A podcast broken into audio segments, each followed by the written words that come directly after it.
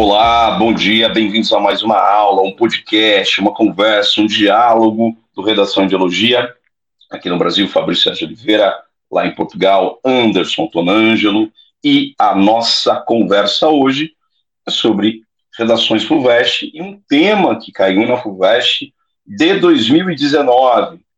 O Anderson vai tecer os seus comentários, a gente vai, tem duas partes da aula, a gente já sabe, né, na primeira parte a gente lê, interpreta, fala alguns caminhos, vão dar o caminho pronto para os alunos, para as alunas, né, para que é, vocês possam refletir, porque a FUVEST pede isso, a FUVEST pede criticidade, ela pede reflexão profunda sobre os assuntos.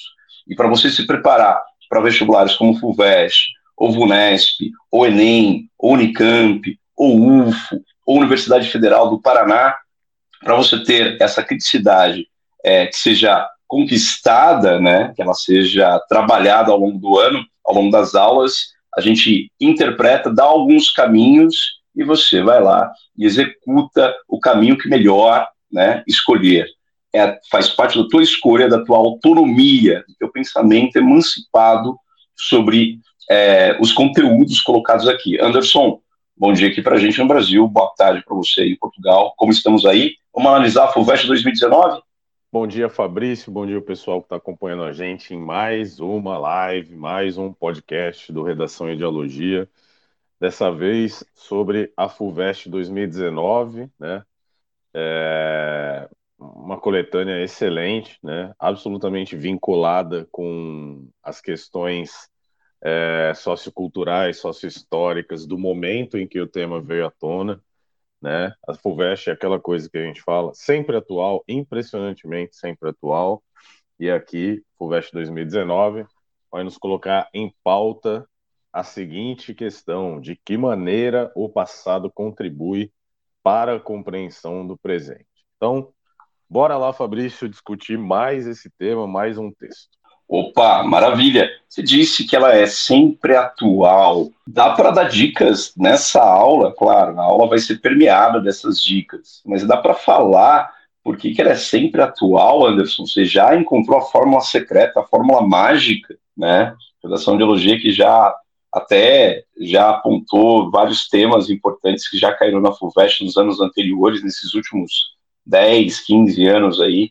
A gente já acertou em cheio, por exemplo, o tema de 2016 era sobre utopias, ou mesmo a questão sobre, se a gente for analisar aquela prova de 2020, que tinha é, uma, na segunda fase, tinha sobre, falava sobre, é, eram, eram, duas questões, né, sobre precariado, né, que a gente apostava muito que ia cair, e aí não caiu como tema de redação, mas caiu como questão, e logo na sequência veio firehosing, né, que era aquele conceito que a gente apostava que era o tema do ano, né, na prova de 2019 para 2020. Como foi? Como que é essa coisa da temporalidade ou da atualidade da prova da FUVEST? Tem uma fórmula secreta? Já descobriu ela aí?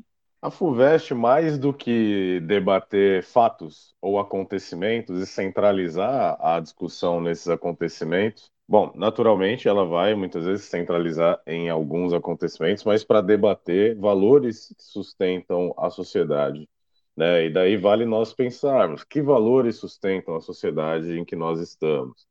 Então, por exemplo, o Fabrício estava falando sobre firehose, precariado. Então, isso tem a ver, né, nesse por que, que nós apostamos nisso? Porque nós estamos vivendo um momento de revolução da informação, né, de observação em relação ao abuso né, da informação, no caso do precariado, naturalmente, né, vivemos um momento de precarização do trabalho, de desmonte de leis trabalhistas, e os valores, vale muito pensar sobre quais são os valores sociais que pautam a nossa, a nossa sociedade. Nesse caso, de que maneira o passado contribui para a compreensão do presente, tem muitas coisas associadas aqui, né? A tentativa, por exemplo, que nós observamos, não só no Brasil, mas em outros lugares nos últimos anos, a tentativa de dominar a narrativa histórica como maneira de ressignificar o presente por parte de determinados grupos, de determinados políticos, etc. Né? Então essa essa essa tentativa aí que né, a, gente tem fontes na literatura também para sustentar esses elementos, como né, 1984, por exemplo, né? E de qualquer maneira, de que maneira o passado contribui para a compreensão do presente, tem também a valorização da ciência aqui né, que é algo que a FUVEST vai discutir dois anos depois, se não me engano, um ano depois, na FUVEST 2020, exatamente a questão do papel da ciência, né, porque a, a investigação sobre o passado é ciência também, e a coletânea vai tocar nisso. Então, sempre pensar em quais são as tensões é, de valores sociais que pautam a nossa época, e muitas delas permanecem, né, por, por muito tempo. A gente até faz o exercício de vez em quando de pegar estava é, trabalhando na FUVEST 2000 e, 2008 com um aluno, que era sobre epistemologia da informação. Parece que é uma FUVEST que poderia ser aplicada esse ano. Então, né, as tensões dos valores sociais, muitas vezes, elas perpassam anos, décadas, né, muitas vezes gerações. Então, a FUVEST vai tocar nesses pontos e, por isso, ela, ela permanece atual, porque muitos, muitas dessas tensões são constantes né, oscilam, mas são constantes dentro da, da, da nossa composição é, social. Observar, então, as tensões entre os valores da nossa sociedade. Eu acho que essa frase mais contundente. Observar quais são essas tensões. Os valores estão tensionados. Anderson lembrou muito bem, a, a de 2019 dialoga com a FUVEST 2020, aponta já sobre o papel da ciência no mundo contemporâneo, que por sua vez dialoga com a FUVEST 2021, que é se o mundo está fora da ordem. Se a gente pegasse a coletânea de 2021 e colocasse na coletânea de 2020 ou trocasse, vocês só mudasse a chamada do tema, vocês iam ver que tem um diálogo muito grande, porque na FUVEST 2020, embora esteja falando do papel da ciência, fala da questão de uma ordem, né, de uma construção de uma ordem. Assim como a FUVEST 2019 dialoga muito com a FUVEST 2018, que é do, da questão se devem existir limites para a arte. Lembrando que a arte está na questão da história ali. Anderson, tem uma pegadinha aqui nessa proposta da FUVEST 2019, que a gente vai ver, está na tela, a gente vai olhar aqui, e na tela está dizendo o seguinte, ó, de que maneira o passado contribui para a compreensão do presente. Tem uma afirmação dentro da pergunta, né? Essa afirmação é quase um axioma matemático, é uma coisa que a gente não pode nem questionar, é algo tem uma afirmação ali dentro da questão, né? Se a gente pegar aqui, ó, o passado contribui para a compreensão do presente, né? Perfeito. Essa é a afirmação. Ah, o passado contribui para a compreensão do presente. A pergunta está em outro lugar. Acho que é aí que é a grande sacada, né? É, se o passado contribui para a compreensão do presente, ele contribui, e é uma afirmação, a gente nem vai questionar, a FUVEST já está mostrando isso para gente, se ele contribui, a pergunta é: de que maneira? De que maneira o passado contribui? Então, tá ali. Então, foca na pergunta, né, no centro da pergunta. De que maneira? Porque senão, ah, vai questionar se o passado contribui ou não. Não, não está questionando isso. Está questionando que de que maneira o passado contribui. E aí você já tem a resposta praticamente né? E também ele não fala, é interessante que não fala de que maneiras, né? Se você responder de que maneira, de uma forma só, né? Tipo, uma maneira única, já tem, você já tem um resultado aí para ti. Bom, vamos para a coletânea. Sobre essa coletânea, ela é uma coletânea curta, FUVEST, interessantíssima, né? Ela tem os textos mais ela é muito semelhante à a, coletânea de 2016, né? A coletânea de 2016 é uma coletânea cheia de textos mais ligados à, à linha teórica, filosófica, né, muita teoria. E aqui é também uma linha mais metafórica. Então, é preciso ler o texto e, em cima desses textos, você inferir reflexões.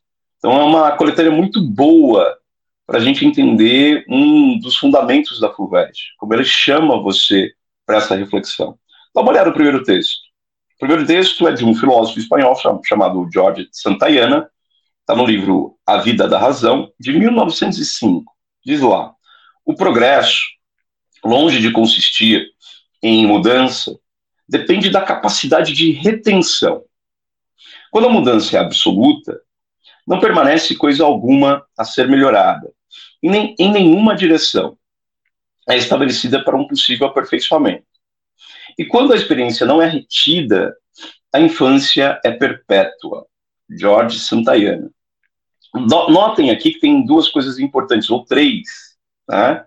É, desse, desse texto magnífico, curto, mas magnífico, né? Que é o seguinte: o progresso não é mudança, e mudança não é progresso necessariamente, assim, tá? Ele separa o que é progresso do que é mudança. Mudança, a hora muda, o dia muda, a estação do ano muda, as coisas mudam, independente do progresso. Então, mudança, você tem agora, hoje é sábado, amanhã será domingo. Agora são 8h25 da manhã no Brasil, daqui a pouco são 9. Isso vai ter mudança, mas será que vai ter progresso? Então tem uma característica aqui. O que é progresso? Progresso, segundo Jorge Santayana, depende da capacidade de retenção, de reter, de você aprender com a experiência. Aí há progresso, não é? Por exemplo, no estudo, a gente está aqui durante uma hora semanal conversando com vocês, com acesso livre, deixando, né? No YouTube a gente, tá, toda semana muda o tema da aula. A questão é, há progresso? Há progresso quando há retenção, quando há aprendizado. Então, retenção é aprendizado, é absorção, é escuta, não é? Isso é progresso. Então, dá para entender que mudança e progresso são palavras distintas, mas se você souber que a mudança sempre vai vir e o progresso depende disso, né, dessa retenção, se você, quando a experiência não é retida, ele diz aqui, a infância é perpétua. E aqui dá uma indicação para o Kant, né, porque o Kant está dizendo, diz naquele texto clássico, que já caiu na FUVEST de 2017, que uh, o homem permanece na sua menoridade quando não tem autonomia, quando não tem emancipação, quando não pensa por si próprio. Né? Então, o que é essa infância perpétua? Esse lugar esse, esse lugar de é, infantilização, ou, como Kant diz, lugar de menoridade. Ok? Então, esse é o primeiro texto. Anderson, seus comentários sobre esse primeiro texto do Jorge Santayana. É, primeiro eu acho, estava tava aqui pensando exatamente sobre isso, super pertinente a comparação né, com o texto do Kant sobre a menoridade intelectual, e a ideia do progresso como é, analisar aquilo que se pode reter, já que a mudança é inevitável, o que, que, pode ser retido, né? O que talvez contrarie um senso comum de primeira, que ele, ah, não, o progresso é mudar, é, e adiante. Você fala, não, mas se a gente só muda, só muda, a mudança é, é ela é inevitável, né? O que, que eu vou reter daquilo que nós conseguimos? E para nós podermos analisar o que, que merece ser retido, isso demanda autonomia intelectual, claro. Daí que o Santayana coloca a questão né, da eterna infância aqui, o Kant vai colocar a menoridade. Acho ótima reflexão aqui, né? Então, muito mais do que a mudança que ela virá, mas o que que nós precisamos reter e daí, né, conectando a ideia de estudar o passado para compreender o presente, né, é, o talvez de que maneira, né, é, isso se dá, o passado contribui para a compreensão do presente, né? Aqui vai sugerir que é uma maneira de analisar aquilo que é retido do passado no presente. Isso é super interessante. Acho uma provocação inicial muito boa, bem teórica de fato, mas ótima para lançar os dados da discussão. Perfeito. Segundo texto, é um poema de Drummond. Nós havíamos falado que Drummond, Fuvest adora Drummond, né? Nós também adoramos Drummond, e, poxa, tem dificuldade em ler poesia. Leia com calma, leia, é, pega alguns trechos, esses trechos podem iluminar né, o seu pensamento na hora da prova. Vai com calma e anota. Né? Um poema do Drummond se chama O Historiador, está em A Paixão Medida, de um livro de 1981, Carlos Drummond de Andrade, e o poema diz: O historiador, veio para ressuscitar o tempo e escalpelar os mortos. As condecorações, as liturgias, as espadas, o espectro das fazendas submergidas, o muro de pedra entre membros da família. O ardido queixume das solteironas, os negócios de trapaças, ilusões jamais confirmadas nem desfeitas. Veio para contar, o historiador, né, veio para contar o que não faz jus a ser glorificado e se deposita grânulo no poço vazio da memória, é importuno, sabe-se importuno, insiste, rancoroso, fiel. Anderson, você com essa poesia, o que, que você pega desse texto magnífico do Drummond? Difícil. mas magnífico. Ele aponta alguns detalhes ali, né? O que dá para tirar desse segundo texto? Maravilha, né? Poema do Drummond aqui. E, enfim, aqui a gente tem um, né, um debate sobre historiografia, sobre qual que é o papel do historiador, né? Então, é, é, o, que é, o que é o fazer história, né? Muitas vezes isso não é uma discussão que vem à tona né, na, nas discussões comuns, no, no cotidiano, mas que tipo de história se faz? A gente vê muitas vezes a historiografia né, que é referendada por muitas pessoas, que é simplesmente a coleta de dados. A tal coisa aconteceu nesse dia, quem era o, o, o governante era tal pessoa. E aqui o Drummond coloca o historiador muito mais no papel de um investigador mesmo, né? Esse é um historiador cientista, né? Então ele não tá, como ele fala aqui, ele veio para ressuscitar o tempo escalpelar os mortos, as condecorações, liturgias, espadas. É mexer mexer naquilo que está morto, mas mexer e investigar isso de novo. O que depois vai até dialogar com o texto do Walter Benjamin, que está mais à frente, mas depois eu comento isso até também.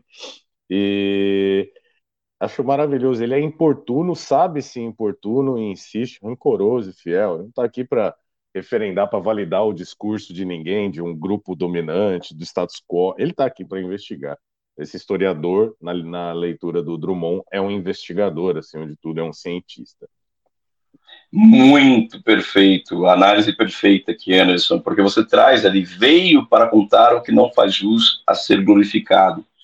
Ele é importuno, quer dizer, ele é impopular, ele é importuno, ele é impertinente, né? Ele é investigador para mostrar, agora que você diz assim, para mostrar aquilo que uh, aqueles que os conservadores não querem é, que a gente veja, que a gente questione, né? Então, o historiador, esse papel do historiador como investigador, é um papel de poeta, é um papel também de filósofo, é um papel também de escritora, de escritor, né, aquele que investiga e fala e traz à tona aquela verdade que uma sociedade, uma determinada sociedade quer esconder. Eu acho que esse trecho eu grifaria justamente esse trecho, ele diz assim, veio para contar o que não faz jus a ser glorificado. Né? Então, historiador, esse impopular, esse inoportuno, né, importuno, entre outras coisas, ele veio para dizer, para contar o que não foi justo de ser glorificado. Então, penso em várias estátuas ao longo do movimento Black Lives Matter, ou mesmo ao longo da história brasileira, quando a gente ergue certos monumentos, e alguns monumentos são glorificados, mas não faz jus dentro de uma história é, nacional, cheia de exploração, cheia de genocídios, né? E aí a gente vai, como diria o Emicida, né? Uma estátua é, erguida diz mais sobre a sociedade que a ergue do que sobre aquele suposto herói que está ali colocado. Assim, exemplo do, do Borba Gato, que é uma estátua que tem, né, que foi chamuscada, né, ela não, não pegou fogo, ela não caiu, mas ela foi chamuscada pelo movimento da Revolução Periférica, logo aqui, né, logo em 2021 para 2022. O terceiro texto é uma imagem, né, a gente sempre fala isso, que a arte está sempre presente na prova da FUVEST, é uma imagem, essa imagem está aqui, uma escultura do Flávio Cerqueira, tem o um nome Amnésia, o nome da obra, Amnésia. E tem um garoto aqui, né, com, não dá para entender um pouco a imagem, porque ela está, mas aí tem uma descrição do Nexo Jornal, em 2018, em julho de 2018, descrevendo a imagem. E a descrição do Nexo Jornal sobre a imagem é muito, está dito aqui e é muito importante. Essa escultura de um garoto negro foi esculpida no tamanho real de uma criança, com seus cabelos crespos, seu nariz largo, sua boca marcada. A criança segura uma lata por sobre sua cabeça, de onde escorre uma tinta branca sobre seu corpo feito de bronze. Essa escultura é magnífica, ela é vertiginosa, assim como toda a arte que a gente analisa, né? Porque ela tá um primeiro detalhe, quem quiser ver essa escultura ao vivo, vá até o Museu de Arte de São Paulo, que é o MASP. Né? É justamente aquele museu que fica na Avenida, um dos museus da Avenida Paulista, e tem lá um museu, que é o MASP, que é o Museu de Arte de São Paulo, com aquela arquitetura magnífica, que é o vão do MASP, da Lina Bobardi, uma das grandes arquitetas do mundo, né, num lugar onde, no Brasil, onde os arquitetos chamam atenção em quase, né, e aí você tem uma mulher arquiteta, e ela faz um vão, aquele espaço vazio, né? é, dentro da capital, né, do capital brasileiro, e aquilo ali é muito simbólico na frente do Parque Trianon, em cima da Avenida 9 de Julho, e lá tem essa escultura do Flávio Cerqueira. Está lá, no MASP. Né? Está acessível e você pode ir. Acho que o MASP, a entrada gratuita é toda terça-feira. Né? E dá para você comprar os ingressos, tem questão de entrada de estudante. Isso é importante falar, porque a gente precisa visitar mais museus para análise de obras. Né? Isso é muito importante para repertório sociocultural dos vestibulares. Está lá, essa escultura. Ela é vertiginosa por vários fatores. Tem a questão histórica que a gente vai olhar. Nossa, mas o que, que, que, um garoto negro jogando tinta branca sobre o corpo? O que, que isso pode metaforizar? Bom, pode metaforizar, mas também ela denuncia. A arte também serve como crítica e serve como denúncia. Aqui, um garoto negro jogando tinta branca, isso faz parte, pode ser lido como uma tentativa de embranquecimento né, dos corpos negros. Esse garoto, né, diante um mundo de redes sociais, onde os corpos brancos europeizados são mais valorizados, né, ou mesmo ao longo da história brasileira, no movimento de imigração, os imigrantes europeus foram muito mais valorizados do que o 14, no, no 14 de maio de, de 1888, por que eu digo 14? Porque o 13 de maio foi a abolição da escravatura, mas o 14 de maio não houve nenhuma grande, um grande movimento de inclusão, de valorização, de distribuição de terra ou distribuição de renda, distribuição de moradia para os negros brasileiros. Lembrando que o Brasil foi o último país da, das Américas a abolir a escravidão. Isso diz muito nessa foto, né? diz muito nessa imagem. O Brasil foi o último país das Américas, só para ter uma ideia, o Haiti, né? o Haiti, a ilha Haiti, aboliu a escravidão 80 anos, 80 anos antes do Brasil. 80, né, em 1808. O Brasil vai abolir a escravidão em 1888. Estados Unidos aboliu a escravidão na chamada 13 terceira emenda, que é de 1865, né, anos antes, o Brasil vai ser o último a abolir. Isso diz muito sobre a história brasileira e diz muito de como a gente pode responder essa pergunta aqui. Algum comentário sobre essa, essa escultura do Flávio Cerqueira, Anderson Tonângelo, que é essa escultura amnésia, ela já diz, né? Apagamento, amnésia, esquecimento, né?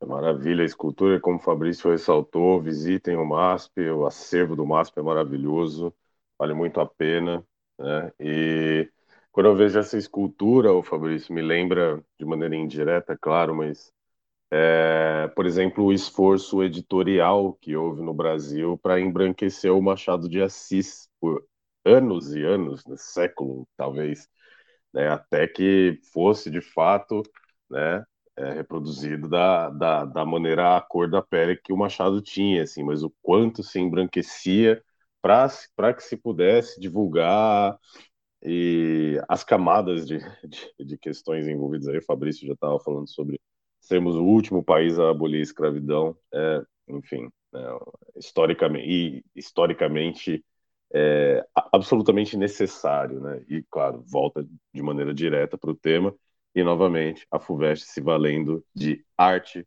para utilizar na coletânea. Isso é bem. Essa coisa muito particular, essa coisa, essa metáfora, esse escudo de Perseu, né? A gente fala, esse escudo de Perseu utilizado pela FUVEST. Essa coletânea é um baita escudo de Perseu. Só a escultura do Flávio Cerqueira, se tivesse na, na FUVEST, já renderia uma redação gigantesca, uma, redações magníficas, né? E aí nenhum chat GPT conseguiria fazer, né? Algo que é essa criticidade, essa profundidade que a gente pode fazer na leitura da coletânea. Então, texto 4, vamos para o texto 4. Ele vai aparecer na tela aí para vocês. Né, o texto 4, eu acho um, lapidar demais, que é um texto publicado no jornal português, o Jornal Público, em setembro de 2018, e é do Eduardo Viveiro de Castro. Diz assim: A minha vontade, a vontade pessoal do Eduardo Viveiro de Castro, com a raiva que todos estamos sentindo, é deixar aquela ruína, o Museu Nacional, depois do incêndio, como um memento mori, com memória dos mortos, das coisas mortas, dos povos mortos, dos arquivos mortos, destruídos nesse incêndio. Eu não construiria nada naquele lugar. E, sobretudo, não tentaria esconder, apagar esse evento, fingindo que nada aconteceu e tentando colocar ali um prédio moderno, um museu digital. É o que aconteceu agora, recentemente, né? O museu da internet. Não duvido nada que surjam com essa ideia. A Globo surgiu com essa ideia logo depois. Gostaria que aquilo permanecesse em cinzas, em ruínas, apenas com a fachada de pé, para que todos vissem e se lembrassem um memorial.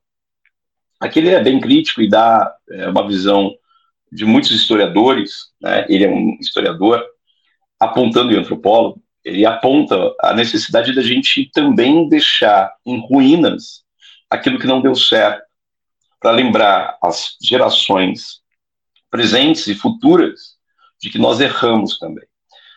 Essa é, crítica dele me lembra muito, mas muito mesmo, né, a questão dos campos de concentração na Alemanha. Na verdade, não eram campos de concentração, eram campos de extermínio. Por exemplo, Auschwitz, é um campo de extermínio que matou mais de um milhão de pessoas, foram mortas ali nas câmaras de gás, a partir de 1941. Né? Ele foi instaurado em 1940, mas em, a partir de 41 as câmaras de gás começam a ser colocadas.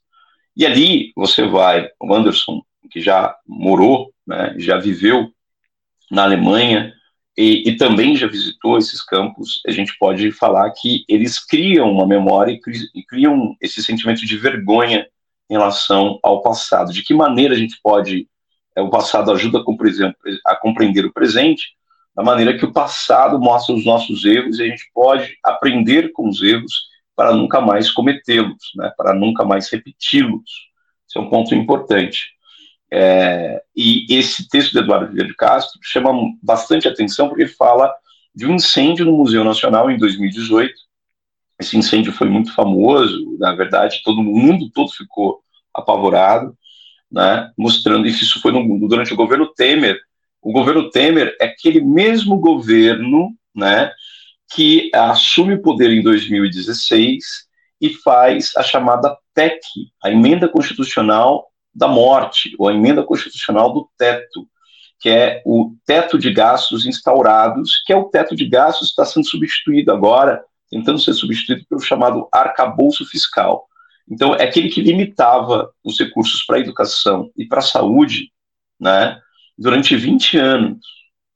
E aí, isso daqui diz muito. Uma sociedade que cresce e você limita os investimentos em saúde e educação. Quer dizer, necropolítica pura. Temer é o representante máximo da necropolítica dos últimos anos. A Shirley Bembe sabe muito bem disso e já apontou isso. Depois, né, o governo de extrema-direita que se instaurou, a gente pode analisar, que também não valorizou nem um pouco da educação, da cultura, dos museus, entre outras coisas. Teve um outro incêndio também, né? Teve um incêndio no arquivo da Cinemateca aqui em São Paulo, agora, faz dois, três anos também, é, dentro do governo de Jair Bolsonaro. Incêndio em lugares de cultura. Anderson, esse texto, eu acho ele lapidar. Eu acho, particularmente, eu gosto muito da crítica que ele traz e já remete a vários possibilidades de escrita aqui. Diga, meu caro, comentários. É, acho, acho um texto também é, central aqui. Né, foi uma tragédia, né, o que aconteceu ali no Museu Nacional. E como o Eduardo é, coloca, talvez a melhor maneira de nós né, mantermos uma humildade ou é, pensarmos no curso das ações fosse manter a ruína ali, né? Isso é feito, né? Você comentou em alguns lugares, tá? Em Auschwitz é feito isso. No centro de Berlim tem o cemitério judaico, bem no centro de Berlim. Em Bucareste, na Romênia, tem o, Museu do Bombardeio. Na prática, são quarteirões que estão da, da mesma maneira que estão como quando foram bombardeados e são isolados como museu céu aberto. Lembrar, né, como ele fala, o memento mori aqui, lembrar o da, da destruição, lembrar da morte, talvez seja uma maneira de de conservar um curso melhor de ação. Isso se conecta muito ao que o Jorge Santayana coloca no texto 1, né? Que é aquilo que a gente vai reter. Vou, vou mudar tudo, claro. Ok, fizeram outro museu, museu da internet, museu digital. É, talvez daqui a, não sei, duas gerações, uma geração, não sei, talvez as pessoas novas, mais novas nem saibam o que havia ali, o que aconteceu, né? E esse apagamento realmente pode ser um problema para a gente é, incorrer, né? Voltar a incorrer nas mesmas coisas, assim. Então acho um, acho um texto muito necessário aqui debater qual que é o, o papel dessa manutenção do passado, muitas vezes, para que a gente possa ter, enfim, um presente melhor formatado. Lembrando, só para pontuar, uh, tem um episódio do Projeto Querino, está aqui na descrição do vídeo no YouTube. Assistam, vejam, ouçam esse podcast do Projeto Querino. Ele vai começar justamente, ele faz uma análise com. É, o primeiro ato é o fogo, é a queima do Museu Nacional, e aí ele vai fazer uma análise toda do, daquilo que foi silenciado na história do Brasil. O, o Museu Nacional que pegou fogo, ali a família real brasileira já morou naquele Museu Nacional, já foi casa, já foi residência da família imperial brasileira, aquele museu, aquele uh, que se tornou museu. E também, só que aquela casa, quando a família real veio ao Brasil, ela não tinha um lugar para morar, né, fugida de Napoleão Bonaparte, em 1808, ficou até 1816, mas a história dessa casa do Museu Nacional, essa casa era de um traficante de escravos. O Brasil era escravocrata, e essa casa foi doada pelo traficante de escravos brasileiro, né, para a família real. Então, a primeira casa em que a família real portuguesa viveu no Brasil era o Museu Nacional, se tornou o Museu Nacional mais tarde, mas era uma casa de um traficante de escravos, de um traficante de pessoas. Né? Isso diz muito, olha só que forte, diz muito sobre a história do Brasil. Está aqui no podcast, está na descrição né, desse vídeo aqui, o podcast do Projeto Quirino, e é o primeiro episódio, são oito episódios magníficos. É o primeiro episódio, o episódio 1, um, A Grande Aposta. Bom, último texto, Walter Benjamin. Articular historicamente o passado não significa conhecê-lo, é, como ele de fato foi. Significa apropriar-se de uma reminiscência, tal como ela relampeja no momento de um perigo. Walter Benjamin, um dos papas da escola de Frankfurt, e aqui um dos caras mais importantes aqui do século XX. Ele vai falar, tem um texto clássico dele sobre narrativa, sobre o narrador, sobre o conceito de história, publicado em 1940 é, chama muita atenção quando ele diz assim, é, significa apropriar-se de uma reminiscência, de uma lembrança, de uma memória, tal como ela relampeja, né, como um relâmpago, ela brilha no horizonte, e é como se fosse uma faísca que ilumina toda a escuridão que está em torno, no momento de perigo. Então, o passado é importante para nos lembrar quão perigoso pode ser repetir né, certos erros. Aí eu lembro justamente do nazismo, entre outras articulações, né? Algumas pessoas negando o próprio Holocausto, negando que existia campo de concentração, negando essas coisas. Essas pessoas que negam, né? Elas servem como relampejam um certo tipo de perigo. Bom, vamos a de que maneira o passado contribui para a compreensão do presente? Essa foi a pergunta, e aí a gente vai analisar a redação de nada, nada mais, nada menos do que o nosso querido Vitor Fernandes Froza, que é o Vitor Rosa, né? É, aluno já do quinto para o sexto ano da Medicina Pinheiros, né? Então aqui está a redação dele oficial, está na tela para vocês. Anderson, você quer fazer a leitura? A segunda parte da aula é sempre uma análise do texto e a gente pode estabelecer a leitura. É contigo, meu caro. Vamos lá, pessoal. Então, é, de que maneira o passado contribui para a compreensão do presente. Ah, redação do Victor.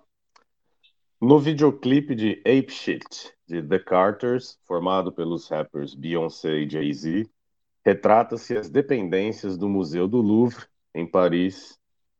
Em meio a quadros históricos e emblemáticos do mundo ocidental, os artistas e, e os dançarinos negros contrastam-se com as obras ali expostas.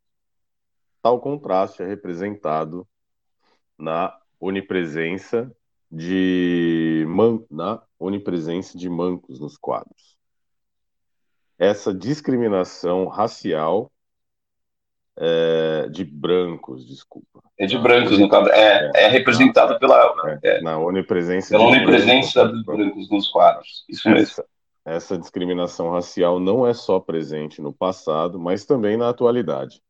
Assim, a história torna-se fundamental à compreensão do homem contemporâneo e à proposição de um futuro no qual não repete-se os erros do passado. Opa, vamos aos comentários aqui. É, inovador, né? Eu chamaria atenção para o título também, Anderson. A chama que não se apaga. Que chama é essa, né? É, é uma, já, é, de alguma forma ou de outra, já aqui valoriza-se o, o, título, né? Qual chama que não se apaga? Provavelmente vai ser a chama da história, a chama da memória, e vai ter relação com a questão do Museu Nacional. Eu imagino isso. É, imagino, né? Fico imaginando que seja isso. Ela vai falar de alguma coisa sobre o Museu Nacional, ou não, né? Mas alguma coisa relacionada a fogo, ou a, ao relampejo do próprio relâmpago ali do Walter Benjamin. Vamos ver por que, qual é essa metáfora aqui colocada. É, outro detalhe importante, é, ele traz um videoclipe, ele traz aqui Beyoncé, Jay-Z, né, The Carters aqui, e é um videoclipe muito interessante. Valeria até a pena a gente colocar algumas imagens desse videoclipe aqui, se o, o YouTube não, não depois né, baixar o nosso, porque a gente pode ser penalizado, né, por pegar mais de 15 segundos do videoclipe, mas coloque aí Cheat, é, The Carters, e você vai ver que a Beyoncé e Jay-Z alugaram o museu mais famoso do mundo, né, que fica em Paris, né, o Museu do Louvre, para fazer um videoclipe. E o videoclipe está na frente de quadros, né, como a Mona Lisa, a gente analisa isso daí. Lembrando que Beyoncé e Jay-Z são é, artistas negros estadunidenses. Lembrando que Estados Unidos foi uma colônia, foi uma colônia de povoamento. E é interessante que um, dois artistas negros de uma ex-colônia, agora eles fazem um movimento contrário, eles vão até a Europa poderosos, né, tomando conta desse museu do Louvre, né, desse passado. E aí os corpos negros, dançarinas negras dançando frente é, quadros onde majoritariamente há onipresença de pessoas, personagens brancos, né? Muito interessante esse primeiro parágrafo, muito interessante como ele adentra o tema, e aí essa discriminação racial, ele vai apontar para essa questão da discriminação racial, que é o ponto central né, do contraste entre brancos e negros, não é só presente no passado, mas também na atualidade. Assim, a história torna-se fundamental né, à compreensão do homem contemporâneo. De que maneira o passado contribui para a compreensão do presente? Aqui, ó, a, ela é fundamental para a compreensão do homem contemporâneo. E a, a, essa coisa aqui de proposição de um futuro, não só do homem contemporâneo, mas também a proposição do futuro, no qual não repete-se os erros do passado. Então, para que, que serve, de que maneira o passado contribui para a compreensão do presente, né? para essa compreensão do homem contemporâneo, para uma proposição do futuro e para não se repetir os erros do passado. Respondeu a pergunta, né, Anderson? Logo, logo já de cara, logo já no primeiro parágrafo, foi muito bem e inusitado trazer é, esse repertório da Beyoncé, do Jay-Z. Inusitado, assim como a redação anterior, nós lemos na aula anterior, na conversa anterior, no episódio 10, o aluno trazia um jogo né, de videogame para explicar a questão da dinâmica do chat GPT ou da inteligência artificial. Aqui traz um clipe, traz uma música. Então você não precisa necessariamente trazer filósofos, você pode trazer repertório do seu, é, do seu mundo, né? Então aqui trouxe um clipe. Eu conversei com o Vitor Froza e falei assim, Fabrício, eu não conseguia não pensar é, nesse videoclipe da Beyoncé, a hora que eu olhei a coletânea. Então eu fiz a redação toda baseada nele. Comentários, Anderson, sobre esse primeiro parágrafo? Não, muito, muito original a referência, isso serve como um ponto para a galera que acompanha a gente. Usem o seu repertório, né? Usem o que vocês conhecem. Ah, eu assisto muito filme. Bacana vai lá na, na, né, na, na, sua referência filmográfica. Ah, eu gosto muito de, de música. Bacana, né? Usa uma, uma letra que referenda o que se está colocando. Né? Aproveitem o repertório que vocês têm. Isso é muito, é muito valioso e tende a deixar o texto é, original, né? A referência original, como a gente viu aqui. E sim, né? O Vitor responde de maneira é, apropriada aqui, de que maneira né, o passado contribui é, na compreensão do, do, homem contemporâneo e proposição de um futuro. Então, uma resposta bem direta, ótimo primeiro parágrafo.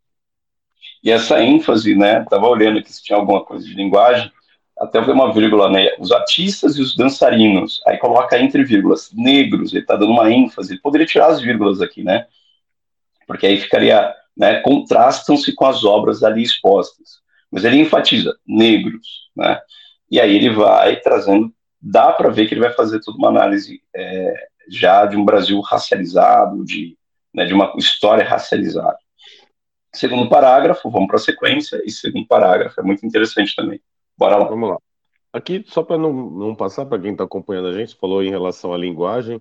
No finalzinho, né, quando tem no final, não repete-se os erros do passado. A rigor, nós teríamos próclise aqui por causa do, do, do, advérbio de negação, na qual não se repetem os erros do passado também, vai plural, porque aqui é um sujeito paciente. Então, no qual não se repetem os erros do passado, mas ok, não atrapalhou em nada a compreensão, é detalhamento de regra gramatical mesmo. Vamos lá. O passado é uma fonte de explicação para o presente e para o futuro. No primeiro caso, possibilita entender os mecanismos sociais atuais através da história, como, por exemplo, o advento hoje de discursos moralistas no governo de Jair Bolsonaro a favor da moral e dos bons costumes, tal como no governo de Geisel durante a ditadura militar. Já no caso do futuro, o passado possibilita propor medidas a fim de reparar erros históricos.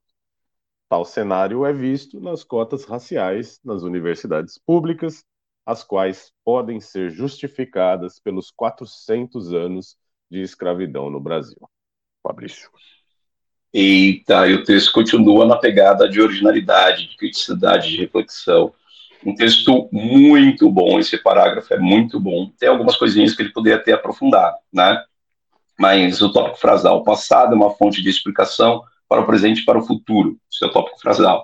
Então ele vai usar, ó, é uma fonte de explicação para o presente e futuro. O que está acontecendo no presente? No primeiro caso, possibilita entender os mecanismos sociais atuais, né? Aí ele vai dar o exemplo do governo de Jair Bolsonaro. Ele cita nominalmente, né? a favor da moral e dos bons costumes. Bons costumes ali, moral dos bons costumes, esqueceu de fechar as aspas, e também qual era o discurso do governo Geyser sobre a moral e os bons costumes.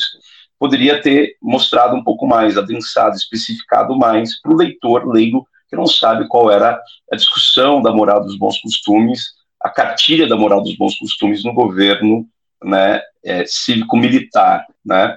Então, a gente pode fazer uma análise bem interessante. E no futuro, já no caso do futuro, né, já que ele fala de passado, presente e futuro, no caso do futuro, dá para propor medidas a fim de reparar os erros históricos. Isso aí ele traz a questão das cotas. Então, ele traz bons é, caminhos, né, ele sabe o que ele está fazendo, mas faltou um aprofundamento, faltou uma dedicação para o aprofundamento mostrar, né, para mostrar como que o futuro pode se dinamizar através dessas cotas, com a representação dessas cotas, pensando no futuro, pensando no médio e longo prazo, como isso pode ser feito. Só que se remete ao passado, né, para reparar erros do passado. Ah, é, o pensamento original muito bom, os exemplos muito bons, só faltou aprofundar aqui, Anderson. É, concordo totalmente aí, Fabrício. Assina embaixo, né? Ele o parágrafo é muito bem organizado, né? Ele vai falar sobre o presente e o futuro. Ele fala um pouco sobre o presente, um pouco sobre o futuro.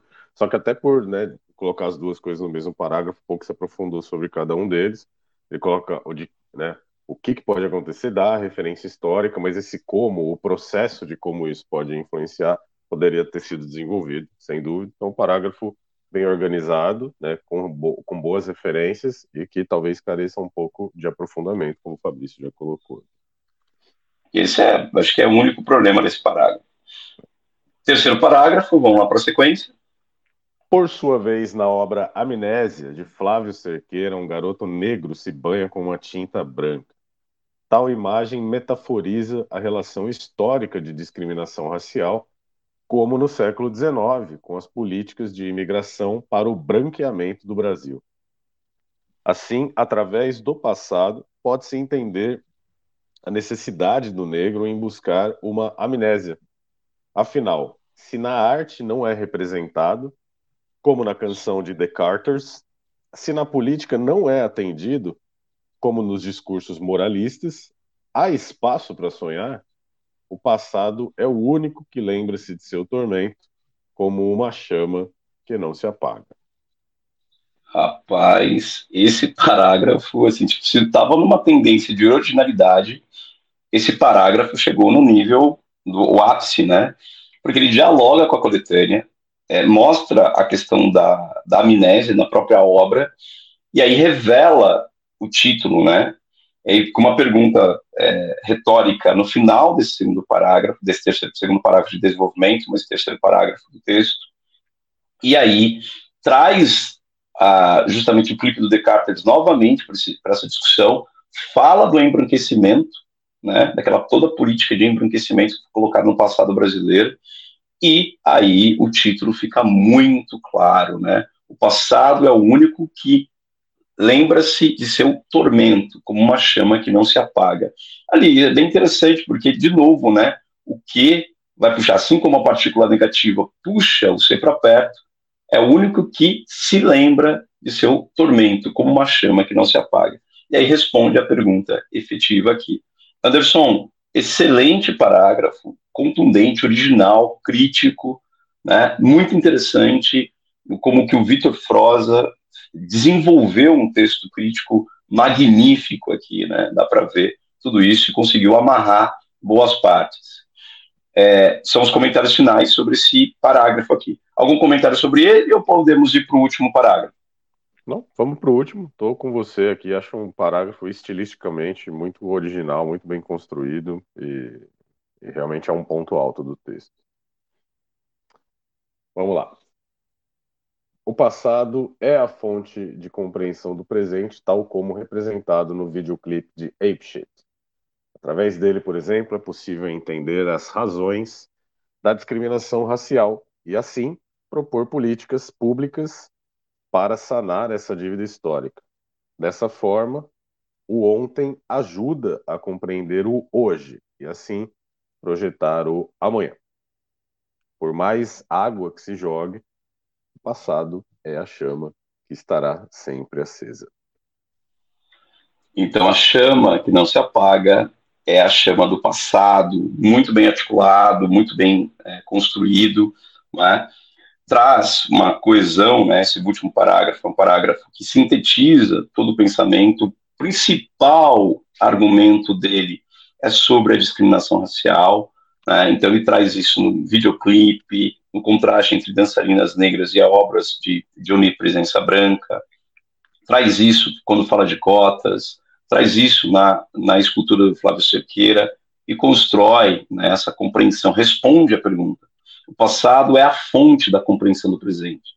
De que maneira o passado ajuda a compreender o presente? O passado é a fonte, né? tal como representado no videoclipe. Lapidar, texto muito bem construído, e a gente só algumas coisas de linguagem, que a gente tiraria nota, e a questão do aprofundamento no segundo parágrafo, que é o primeiro parágrafo de desenvolvimento. De resto, muito bem articulado. Anderson, vamos dar a nota final aqui para a gente ir para a sequência de coisas das nossas atividades diárias. Você já tem aí, são nove e três da manhã aqui no Brasil, estão uma e três da tarde aí em Portugal. Você já tem aula agora na sequência, já tem que avisar o aluno aí que uma, você está atrasadinho aí três minutinhos, né? A, a, Vamos lá para a sequência. Eu, eu marco, marco a aula para 1h15 aqui, para dar tempo de fechar com calma. Ah, que maravilha. Então vamos lá, vamos lá para a sequência. Notas. Qual nota que a gente vai dar para esse texto? A FUVEST deu uma nota e nós, do Redação de Elogia, qual nota nós daremos? Bom, no, a gente precisa descontar um pouco no A por conta da, da questão do aprofundamento no primeiro parágrafo, né? E dá para dá desenvolver esse como, não sei, talvez um, um 3,5 né, dos quatro pontos. Claro que a metáfora aqui é, enriquece o texto, a metáfora, digo, a, a referência, né, a, ao clipe da, do The Carters, né, da Beyoncé e do Jay-Z. Talvez um 3,5 me pareça factível. O que você acha sobre isso? 3,5, 3,5, pela questão da montagem do texto, é, justamente pela articulação, pela coesão em relação ao conteúdo, um conteúdo original, bem interessante, 3,5 seria uma nota bem justa, né? 3 pela falta de aprofundamento, assim, se a gente for bem bravo, assim, 3, no mínimo 3 para 3,5. Então, 3,5, 3 seriam notas adequadas para essa questão do conteúdo, né? Estrutura. Coesão, estrutura. Ah, o, o texto macroestruturalmente acho que está bem montado, né? No, em relação à argumentação no D1, né? Digo assim, não, não que haja um problema de microestrutura, mas o fato, o fato de faltar né, elementos, de repente, para aprofundar, pode impactar um pouco a coerência do gênero. Então, não sei, na pior das hipóteses, poderia haver um desconto né, em relação ao D1, mas a macroestrutura é muito boa. O título que, que, né, que se propõe uma imagem sobre a chama que não se apaga e é retomada depois em partes do texto é legal também, é bem colocado né? Eu, na pior das hipóteses, tá, daria algum desconto, 2,5, mas até acho factível se nós ficarmos no 3 também. É, uma nota 3, 2,5 para 3 também, eu acho que justo. Eu, uh, o ponto mais alto do texto, com certeza, é a coesão dele, né? A é. estrutura, a coisa, ele sabe exatamente, ele responde a pergunta, ele sabe, tem uma progressão textual muito clara, né? Do título, a, a, a questão do uso do, do próprio primeiro parágrafo do clipe, isso vai sendo dialogado, bem interessante, assim. Eu acho que é muito mais a questão do conteúdo, o aprofundamento do conteúdo do que a coesão, então ficaria é. com, em torno de três pontos também. Difícil, é. difícil tirar nota de coesão desse texto, é, tá? Concordo. Três pontos. E linguagem.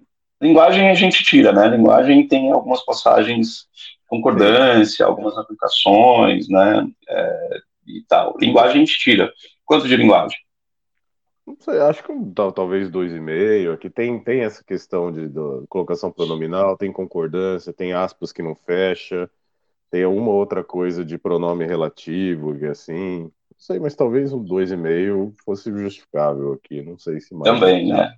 Mais do que isso fica. É, três não chega, mas é um texto muito bom, né, gente? É um texto muito bom. Então, se a gente for olhar numa, numa tabela, redação de elogia, 433, valendo 10 pontos, né? A gente multiplica isso para 50, mas dá uma olhada aqui, ó.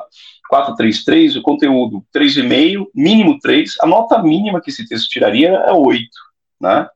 Nota mínima, na nossa mão, 8.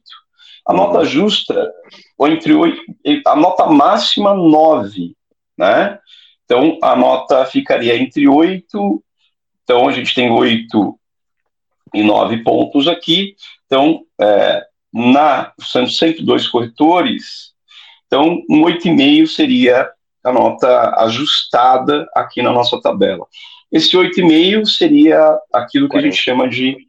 É, 42,5. 42, né? 42,5, entre 42 e 43 pontos de 50 pontos possíveis. Uh, é, eu não lembro exatamente a nota que o Froza tirou, hum, é, eu acho que foi 8 ponto alguma coisa. Agora não foi, sei se foi 8 ponto foi 6, 8 41 pontos que ele fez. Isso, foi 41 pontos. Então, Fulvestre, que foi é, pela primeira vez, né? Fulvestre foi com a mão mais pesada do que a gente aqui, né? Então, é, penalizou provavelmente um pouco mais na linguagem, né? E penalizou na questão de não aprofundamento ali no segundo parágrafo. É o segundo parágrafo onde deveria ter esse aprofundamento.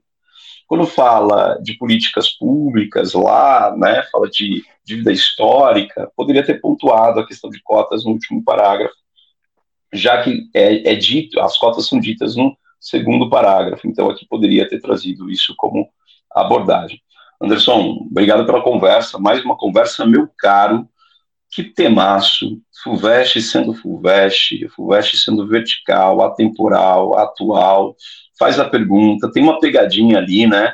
É, o passado contribui para a compreensão do presente, mas de que maneira é que o Victor Froza foi lapidar da maneira que a gente não, para a gente não repetir os erros do passado, da maneira para a gente refletir e compreender como que o passado está presente e é uma chama que não se apaga essa construção semântica do texto, ela é inspiradora para as alunas e para os alunos que vão fazer vestibular agora no final do ano, né? E inspiradora há anos para a gente aqui, a gente trabalha com isso. Anderson, é isso, comentários finais. Ficamos e voltamos no próximo podcast, na próxima aula. Bola para vocês, são nove e nove da manhã no Brasil, quase, no, quase uma e dez da tarde aí. É isso, meu caro. Bom fim de semana a todos, bom fim de semana, Fabrício. E na semana que vem estamos de volta analisando outro texto, outro tema em mais uma discussão do Redação e Dialogia. É isso, gente. Bom fim de semana, bons estudos. Estamos com vocês, com acesso livre, gratuito e aqui né, apostando na formação cidadã de vocês, na formação cidadã, na formação educacional. Abraço, até lá.